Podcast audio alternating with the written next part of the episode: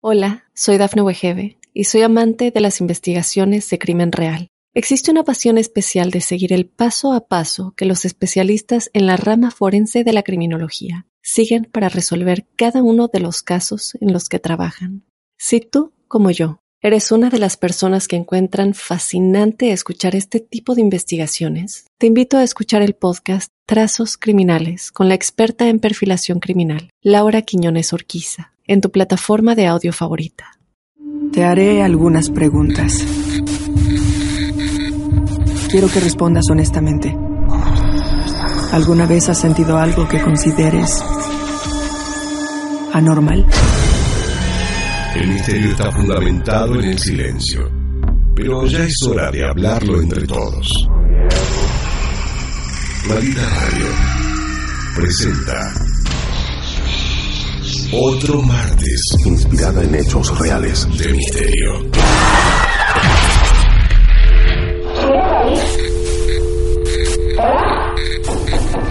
¿Quieres hablar con alguna de nosotras?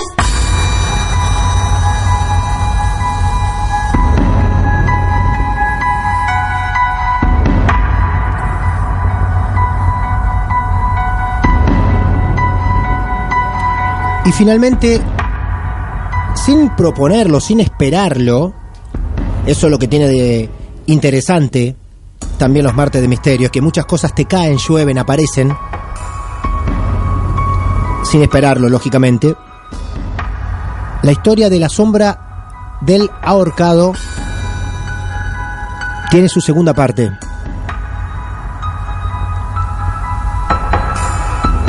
Tiene su segunda parte unos años antes.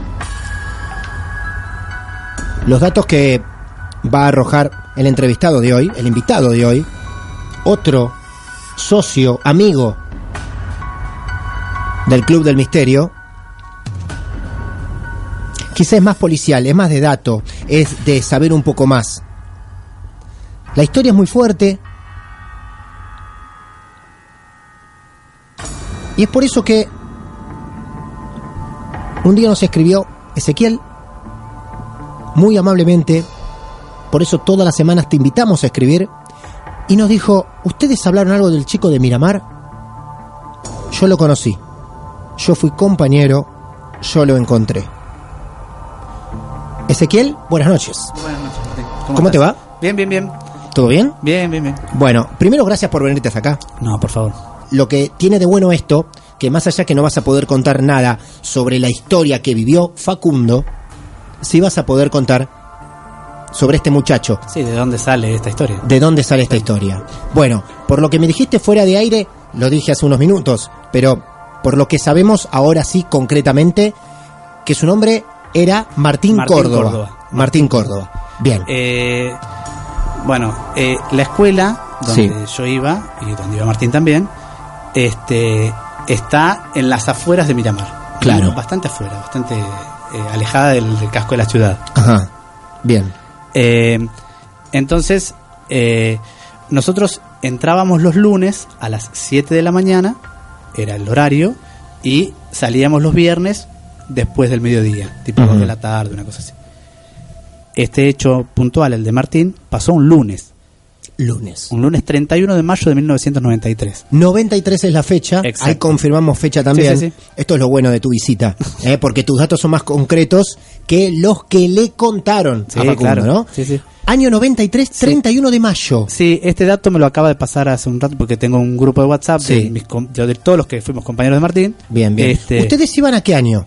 Ahí en- ah, estábamos en tercer año. Tercer año. Tercer año de lo que era el viejo tercer Claro, año. de- ibas de- a séptimo de grado. primero a sexto. De primero a sexto. Ah, Claro. ¿seis años tenías ahí? Seis años, sí, tenía, Bien. tenías la posibilidad de salir en quinto año Claro. con un título de bachiller con orientación agropecuaria y en sexto te recibías de técnico agropecuario. Técnico.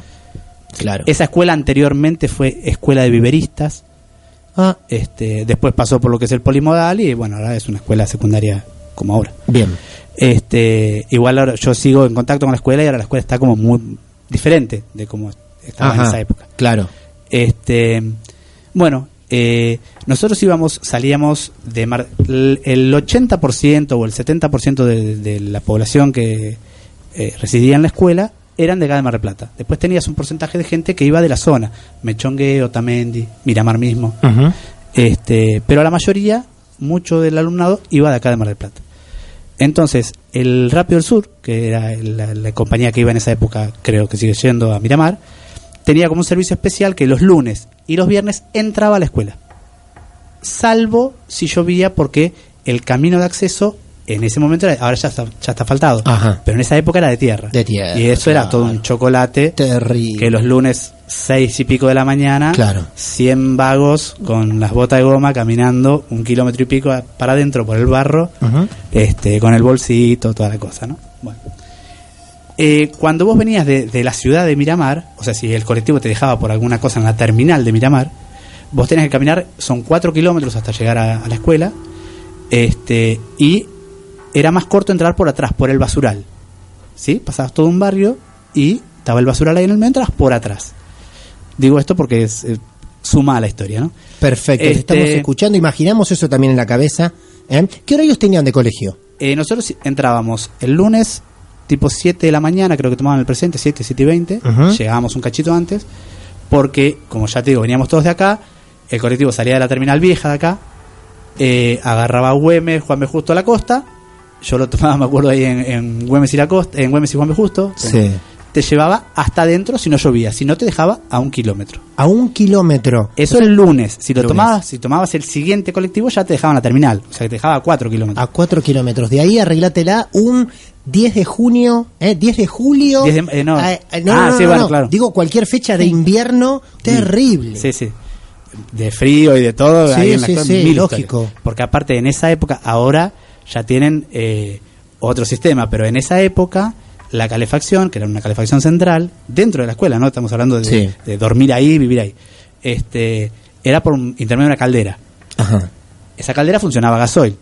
No, el, como es una escuela estatal, no, no había tanto eh, presupuesto para la caldera y la caldera funcionaba martes y jueves. No. Nada más, que eran los únicos dos días que te bañabas. Por lo menos te querías Claro. bañar con agua caliente. Claro. Entonces, este, vos venías el domingo limpito a tu casa, el lunes tirabas, martes Claro. te bañabas, miércoles tirabas, jueves te bañabas, viernes ya te ibas a tu casa. Claro. Este, o sea que Claro. fríos todos. Sí, sí, sí. Aparte de lo que es el, obviamente la vida en el campo, ¿no? O sea, tener que arar un lote o lo que sea. Así Lógico, claro. Martín era de acá de Mar del Plata. Martín era de acá de Mar del Plata, sí. Era de acá. Sí, sí. Ajá. bien. Este, otra cosa que cuenta, bueno, te decía, vuelvo Sí. atrás. Entrábamos por atrás cuando no venías en el servicio este que prestaba el Rápido del Sur. Eh, ese lunes, 31 de mayo del 93, nosotros vinimos a la mañana, fuimos a la mañana a la escuela en el colectivo que era eh, que entraba a la escuela. Y Martín no venía. Pero era algo que cualquiera puede faltar, ¿no es cierto? O sea, Claro. Capaz que venía más tarde o venía un Claro. martes, un miércoles, cualquier día. No nos llamó la atención para nada. Eh, nosotros estábamos en esa época, no recuerdo bien por qué, estábamos divididos en grupos. Había un grupo que estaba en la parte de avicultura, que están los pollos y, este, y las gallinas ponedoras y eso, estaban trabajando ahí. Y en mi grupo particular tenía clase de educación física. Te estoy hablando dos de la tarde, Ya dos de la tarde. del lunes. O sea, nosotros habíamos venido a la mañana, habíamos tenido toda la clase de la mañana, que es la clase habitual, o sea, como cualquier escuela. Nosotros los primeros tres años del ciclo, o sea, primero, segundo y tercer año, teníamos la- a la mañana las clases que tenés en cualquier escuela, matemáticas, geografía, lengua, lo que sea, y a la tarde las del área técnica, ¿no es cierto? Eh, agricultura, ganadería, no sé, producción de granos, cualquier cosa de esto. Este, entonces, nosotros ya estábamos en este área, digamos, de técnica y los chicos estaban, algunos en avicultura, y yo tenía clase de educación física en el gimnasio. Estamos hablando que la escuela tiene 120 hectáreas, o sea que Enorme. es muy amplio. Enorme, enorme. Pero enorme. el espacio que está construido, digamos, están los internados o, las barracas, como le quieras decir, este es un sector bastante pequeño, tendrá el- se- serán cuatro o cinco canchas de fútbol, Claro. el tamaño en que está construido, digamos, el colegio. Este, este chico entrando por atrás, entraba, digamos, desde el arroyo.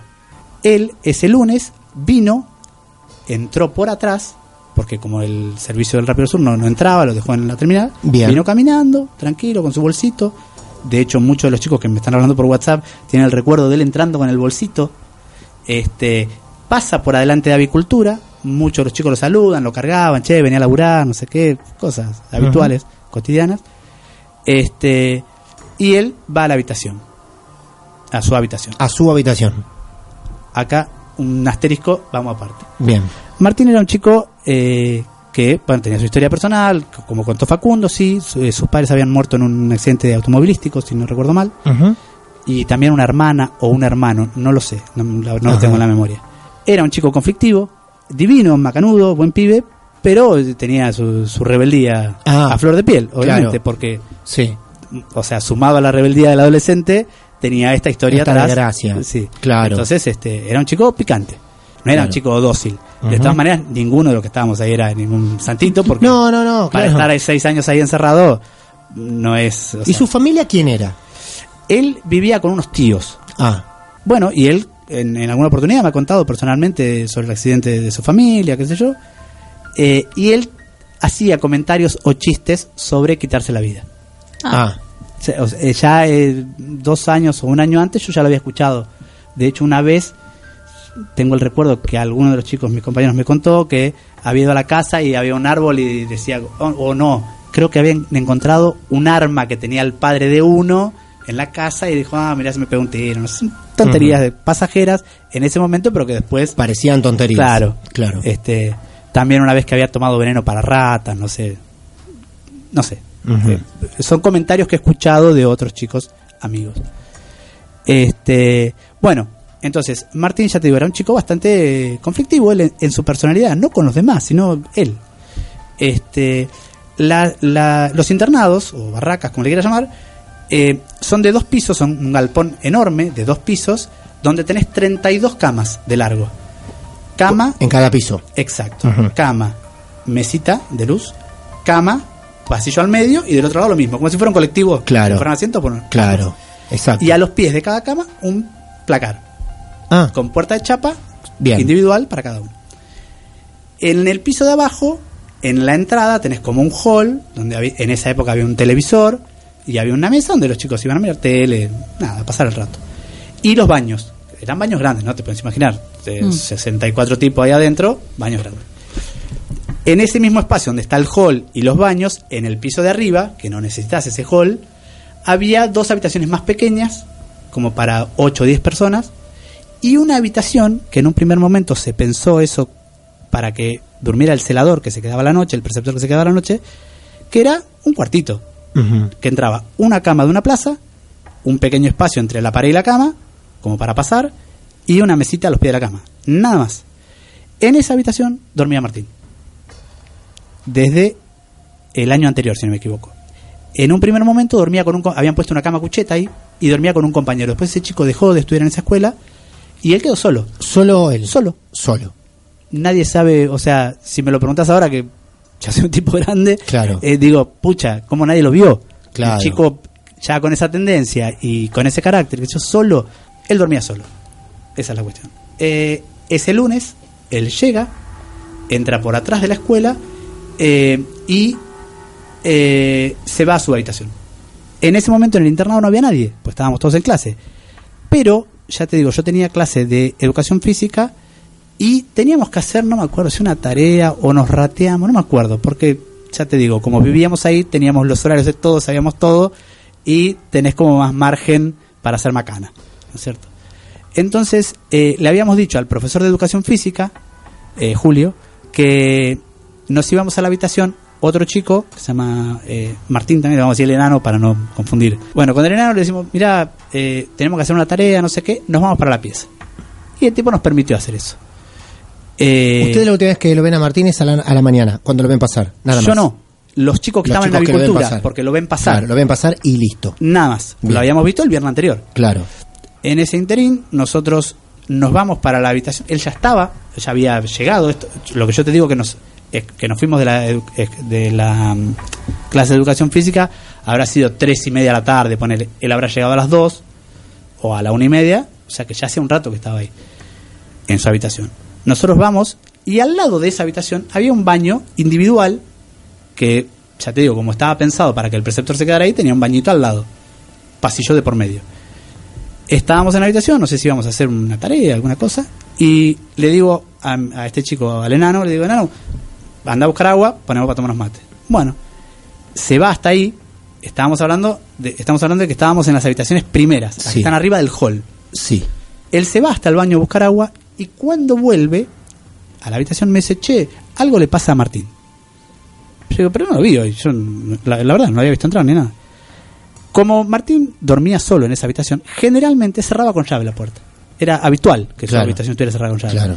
Como no tenía placar o, o roperito como teníamos nosotros, que lo cerrábamos con candado, él cerraba la habitación con llave. Tenía habitación para él solo. Entonces, eh, y le digo, pero está Martín, me dice, sí, vi la luz prendida y miré por el agujero de la cerradura y le vi la cara rara, me dice. No. Pero espera, la habitación era, ya te digo, como No. un chorizo. O sea, así, eh, cama de una plaza, Sí. una mesita de 50 centímetros. Cuando vos mirabas por el agujero de la cerradura, pues yo después lo hice. O sea, Claro. eh, cuando él me dice esto, yo Vos me vas a mirar por el agujero de la cerradura. Sí, y lo que hoy por hoy nunca me doy cuenta, o sea, pienso, Sí. cómo nadie se dio cuenta de abrir la puerta. Porque estamos tan habituados que estuviera cerrado con llave que nadie intentó abrir la puerta. Claro. Ninguno de los dos. Este, entonces miro por el agujero de la cerradura y te juro, era el recorte exacto de la cara. No veías otra cosa que la cara. Porque en el fondo de la habitación, en la pared del fondo de la habitación, había un ventiluz, ponerle 30-40 centímetros por 25, Ajá. que tenía un bulón en el medio, que era lo que sostenía para que abriera. Claro. ¿No es cierto?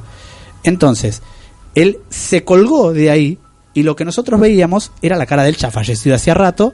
Entonces, él estaba como si estuviera parado, porque aparte llegaba con los pies al piso en, en- cuando estaba ahorcado. Lo que pasa, es que, también esto me lo enteré después, que en el momento él se para arriba de la cama, se ata la soga al cuello y se tira de la cama.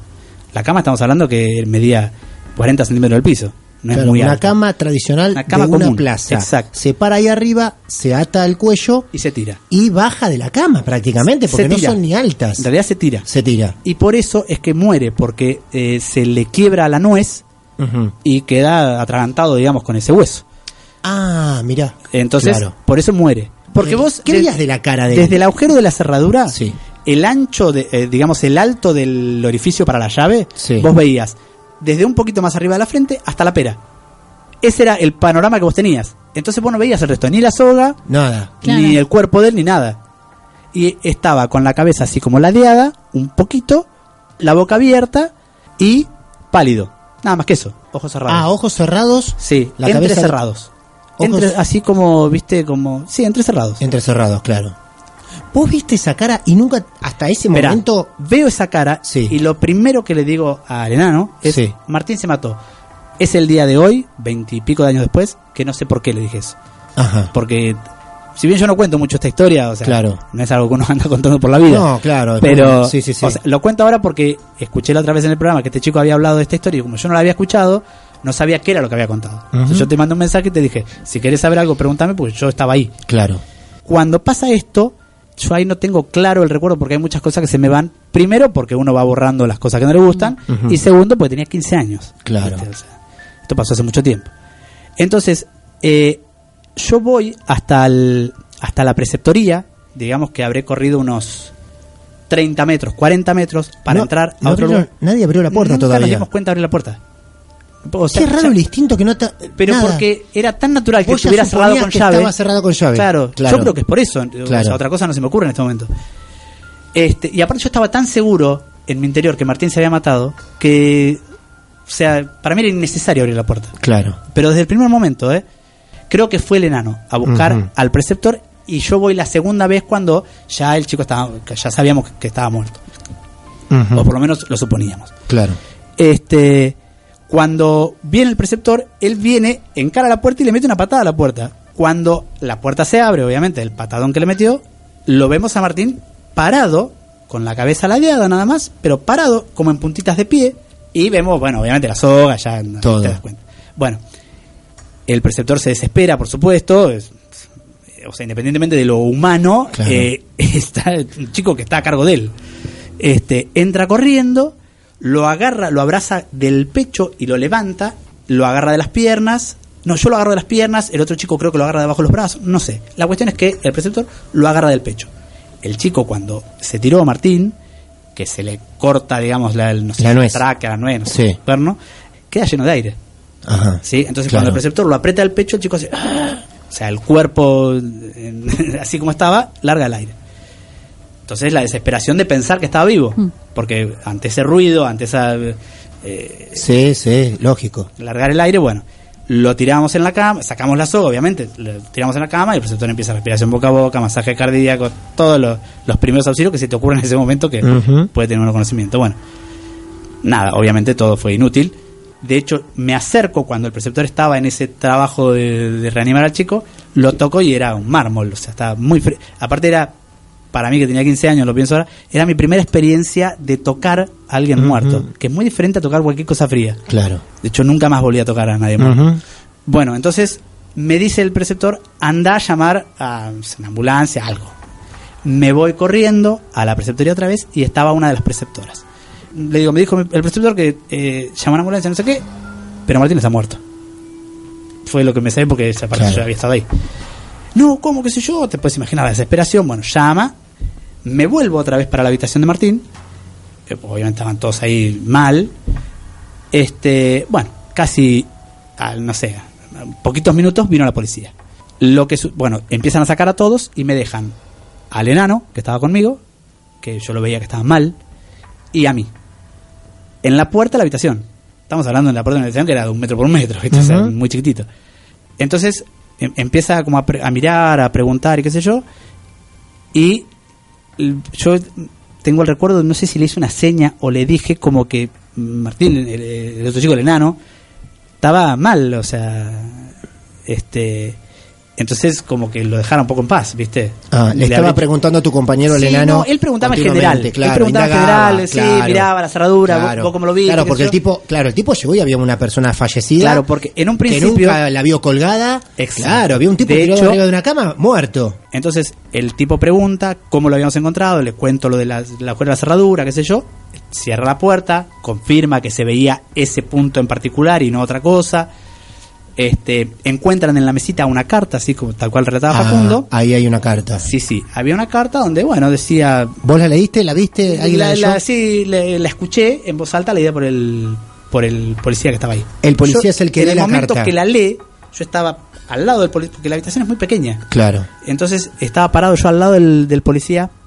Entonces, eh, bueno, ahí relataba que le dejaba las zapatillas que, eh, a la novia, el colchón al enano que estaba conmigo, una calculadora que me dejaba a mí, no sé si yo se la habría prestado o Sí. él, no sé, la verdad que no sé.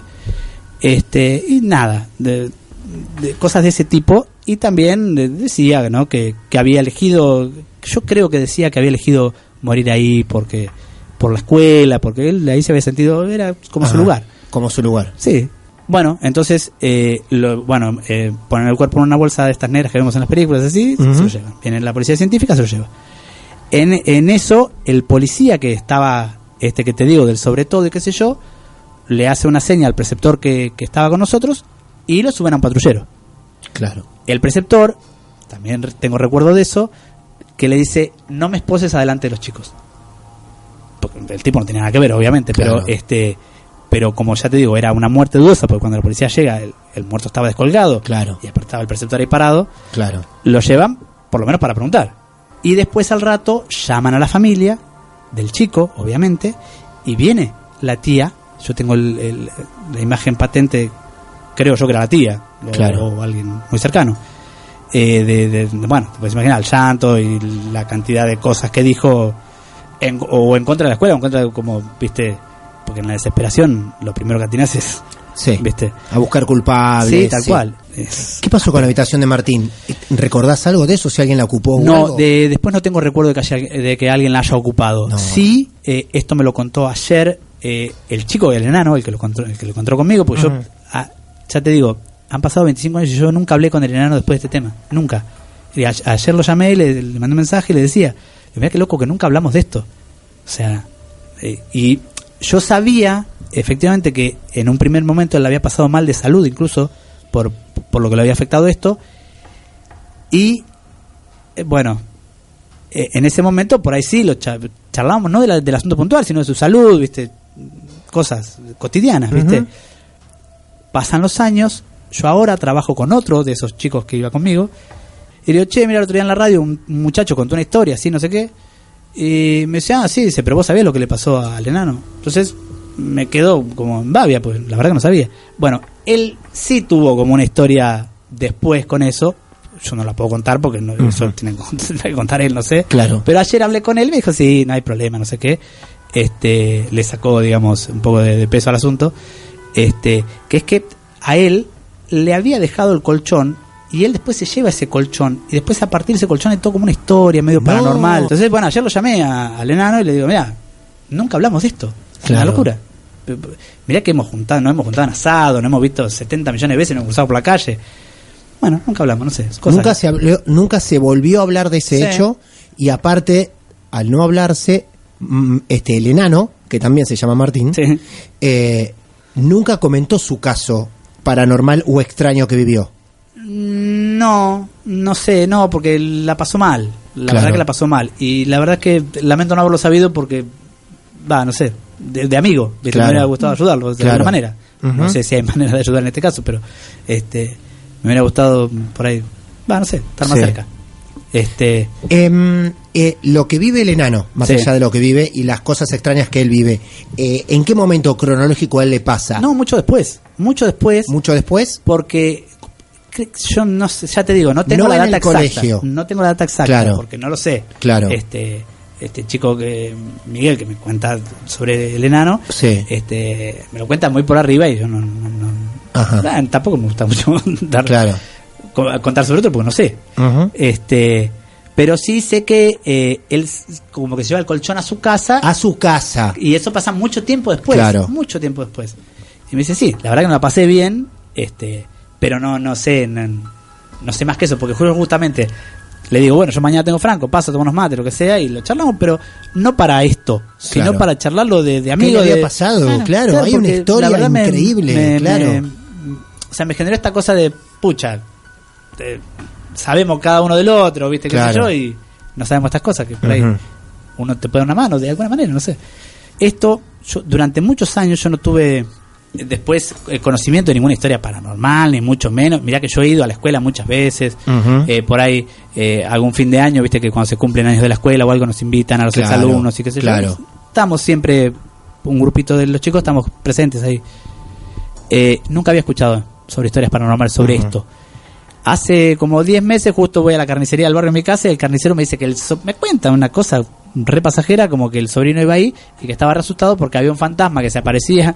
Entonces, En el colegio. En el colegio, El sí. sobrino del carnicero te Hace- cuenta hace 10 meses, sí, más o menos, que en ese colegio donde vos ibas, seguían pasando cosas. seguían pasando cosas. Y le digo, ¿de qué? Me dice, no, de un chico que se ahorcó hace muchos años, qué sé yo. Claro. Y le digo, bueno, lo que quiera hacer, preguntarme después. Es impresionante. eh, ¿Cómo, no digo cómo te persigue, pero cómo quedás asociado a la tanto silencio durante tantos años Durante y después que años. aparezca así, así de, de la nada, porque aparte... Porque aparte, aparte vos no escuchaste la historia de Facundo el año pasado. No, yo te escuché a vos Un leer un mensaje Exacto. este y que dijiste, bueno, sí, el chico que contó el año pasado la historia del ahorcado en Miramar. Claro. Entonces yo te mandé un mensaje a ver qué, de qué se trataba y me dijiste, no, un chico que se ahorcó en la escuela. Ah, bueno, lo que quieras saber, pregúntame, yo estaba ahí. Si Martín tomó la, de- la decisión que tomó de quitarse la vida, porque no la estaba pasando bien. Claro. Y si sigue estando donde está, en ese plano donde está o lo que sea, es porque no sigue pasándola bien. Claro. O sea, porque no puede Por llegar a donde general- necesita llegar. Por lo general dicen eso. Entonces, Es verdad. por ahí Es verdad. estaría bueno tirar un- una mano. Claro. Que Sí. Ah, eh, se han hablado en, en los casos que hemos escuchado y sobre personas que saben, eh, nos han hablado de aferrarse mucho al lugar. Él, por lo que decía en la carta, es un lugar que él quería mucho. Sí, claro. En la carta lo deja sentado. Sí, claro. Por eso elige también terminar con su vida ahí. Exactamente. ¿no? Todo es increíble. Por eso era importante, porque todo lo que te contó recién Ezequiel eh, está lejísimo de algo paranormal, misterioso, pero sí alimenta todo el misterio de la historia de Facundo, o la del sobrino del carnicero, Sí, sí, tal cual, o claro. la de los cuatro o cinco mensajes que llegaron el día que Facundo estaba contando esa historia diciendo, sí, mirá, yo acá vine o va mi hermana o va un amigo y dice que ahí a veces, viste, cada tanto un banco se mueve o dicen que algo se mueve, pero es el dicen.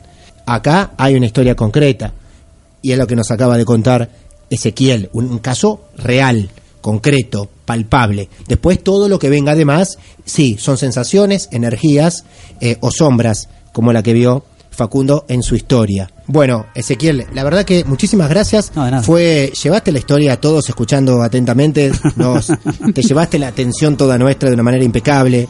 Eh, está bueno también cuando encima tienen cosas para contar y que la cuenten de esta forma y uno se calla y lo único que tiene que hacer es, ajá, mira, qué bien. ¿Y por qué? Y no mucho más que eso. Así que eh, te vuelvo a agradecer por venirte hasta la radio, por contar y aportar esto. Nuevamente gracias, loco. Bueno, verdad. genial.